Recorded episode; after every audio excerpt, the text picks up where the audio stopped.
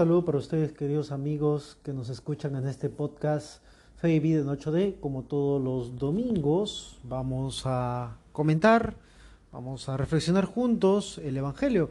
Este domingo es especial porque tenemos un domingo 30 de agosto del 2020, especial por muchos, muchos enfoques, ¿no? Especial porque es un 30 de agosto eh, en la que no podemos ir a la misa, ¿no? De forma presencial, sino de forma virtual Estamos en un contexto de pandemia, una situación inédita, inédita desde el punto de vista histórico, ¿no?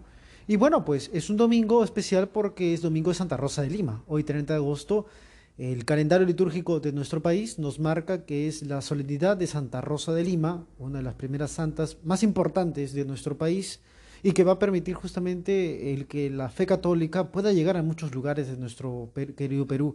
Y decimos que es muy especial porque eh, no podemos ir a misa. Si alguno decía, es misa precepto, bueno, no puedes ir presencialmente, pero tendrás que conformarte con una vivencia virtual de la Eucaristía.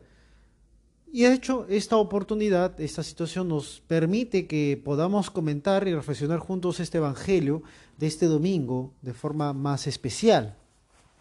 Santa Rosa de Lima, la primera forma de santidad que surge en estas tierras de América Latina, una de las santas emblemas de todo este proceso de evangelización que tuvo América Latina y que luego repercutirá justamente en la persona de San Martín de Porres o la persona de Santa Rosa o el propio Santo Toribio. Pero hoy día, hoy día tenemos que recordar sin lugar a dudas a nuestra querida Isabel Flores de Oliva, que su santidad va justamente a repercutir a lo largo de los tiempos. O sea, no estamos hablando simplemente del tiempo en la que vio Rosa, que murió un 24 de agosto de 1617, sino ahora en el siglo XXI, ahora en este 30 de agosto de 2020. Creo yo que con más fuerza aún la persona de Rosa, quien lo vinculamos con la el trabajo, la cercanía hacia los pobres y los más necesitados, ahora tiene mucha iluminación porque necesitamos muchas personas como Santa Rosa de Lima que puedan dar este talante, esta caridad hacia ellos. Pero bien, no nos detengamos más, vamos al Evangelio de Dios. Hoy es el Evangelio de San Mateo, capítulo 13, versículos 31 al 35. Hemos eh, roto la línea sucesiva de los evangelios que mencionábamos, que también era Mateo, pero en otros capítulos, del tiempo ordinario, porque hoy no es tiempo ordinario, hoy es la solemnidad, por lo menos aquí en la ciudad de Lima, de Santa Rosa. Por tanto, las lecturas giran en torno a el recuerdo de nuestra querida Santa Peruana. Este Evangelio nos presenta en pocos versículos, estamos hablando de seis versículos para ser exacto, dos parábolas, dos parábolas muy cortitas ellas, pero por el hecho de que sean cortitas o sintéticas no quiere decir que sean poco densos para interpretarlas o que nos den poca enseñanza para nuestra vida personal. Recuerden que la idea del podcast es sacar conclusiones para nuestra vida personal, como intentamos hacerlo todas las semanas. Bueno, la primera parábola es la parábola del famoso grano de mostaza. ¿no? De hecho, hay una canción que va en torno al granito de mostaza. El reino de los cielos se parece a un grano de mostaza que se siembra en la huerta y es muy pequeña, pero con el paso del tiempo es grande. Va a crecer con un árbol muy alto donde pueden anidar los pájaros. Esta es la figura, ¿no? De lo pequeño nace algo grande. Ese es el grano de mostaza. Así se puede entender el reino de los cielos. Y por otro lado, también utiliza la llamada parábola de la levadura en relación con la masa del pan. Los que han vivido o están cerca a la vivencia del trabajo en una panadería se darán cuenta que una ingrediente necesario, importante para que hinche el pan, es la levadura. Y hoy día nos cuenta el relato bíblico que la mujer amasa tres medidas de harina, o sea, poca medida de harina, para que luego todo fermente, o sea, que crezca, hinche y se expanda, o termina siendo un producto bueno y agradable para el público consumidor. Me refiero en el caso del pan vinculado con la masa que tiene el fermento, que tiene la levadura. La levadura termina siendo como un ingrediente de hinchazón para lo que es la masa, en este caso entendemos la masa de un pan. Ambas parábolas nos hablan del crecimiento del reino de Dios, así como la levadura está en la masa pequeña o parece insignificante y lo hace crecer, así como el grano de mostaza cae en tierra y es pequeña, pero con el paso del tiempo crece, de la misma manera el reino de los cielos crece de forma progresiva aquí en la tierra y va a alcanzar plenitud en el cielo. Eso se podría entender la lógica que presenta el Señor acerca del reino que nos está proclamando. Un reino que no puede ser visible como si fueran castillos, como si fueran grandes palacios, que no va vinculado con las realidades temporales, ni tampoco con espacios geográficos o espacios físicos, sino que está vinculado a realidades sobrenaturales o, mejor dicho, espirituales.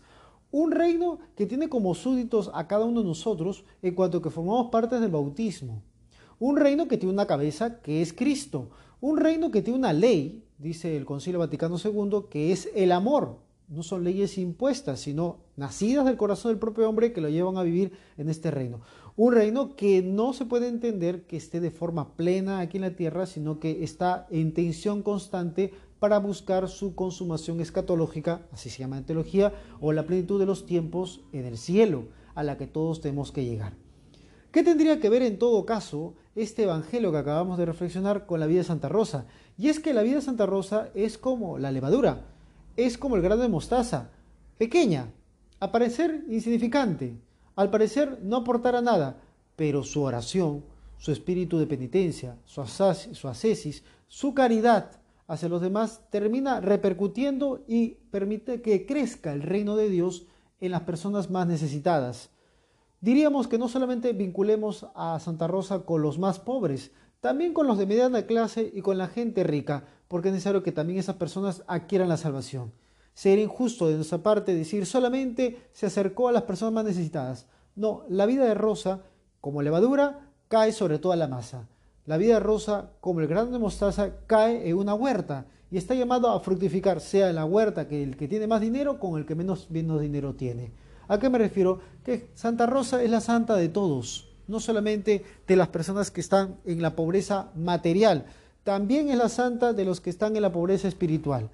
Y ese es nuestro mensaje de este domingo, que tengamos como Rosa la actitud de sembrar, de ser pequeños, sencillos y humildes, pero que nuestro corazón, que es un corazón de amor a Dios, repercuta sobre otras personas no por nuestra propia fuerza, sino por la fuerza de Dios que actúa a través de nosotros.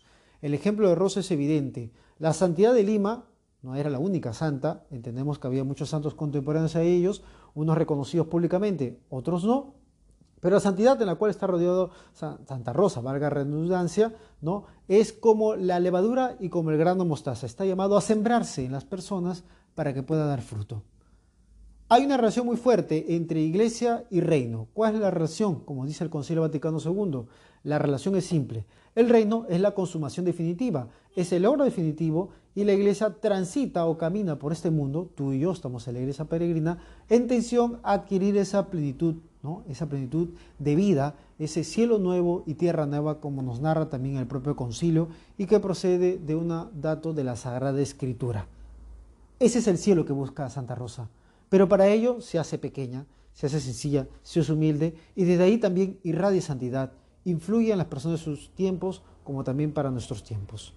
Queridos hermanos, un saludo para todos ustedes, que el Señor y nuestra Madre, la Virgen Santísima, los acompañe y que tengan todos un buen día domingo y un feliz día aún por la solemnidad de Santa Rosa de Lima.